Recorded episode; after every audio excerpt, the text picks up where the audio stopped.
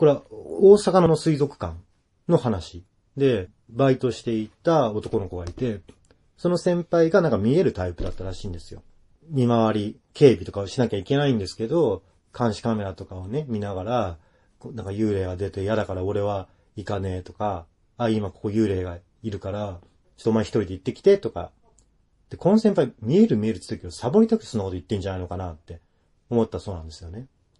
でも結局その二人でコンビを組んで夜、深夜、夜明かしすることが多くて、そんなある日、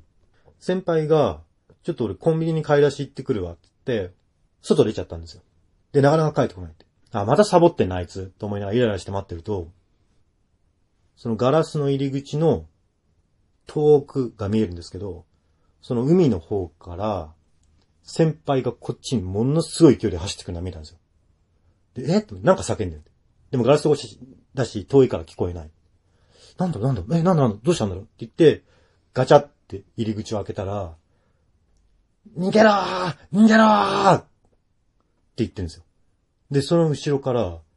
津波みたいな音がゴゴゴゴゴゴゴゴゴゴゴゴゴって聞こえるんですよね。えー、と思って、逃げろー逃げろーつって。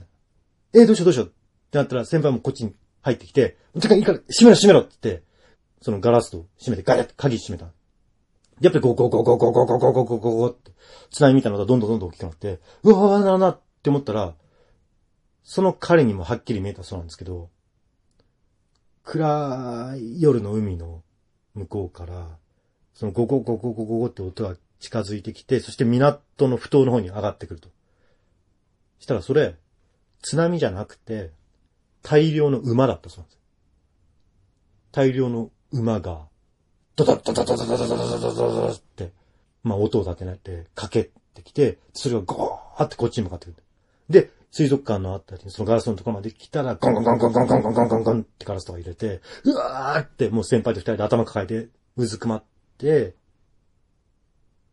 で、しばらくしたらピタッと音が止んで。で、ふって見上げたら、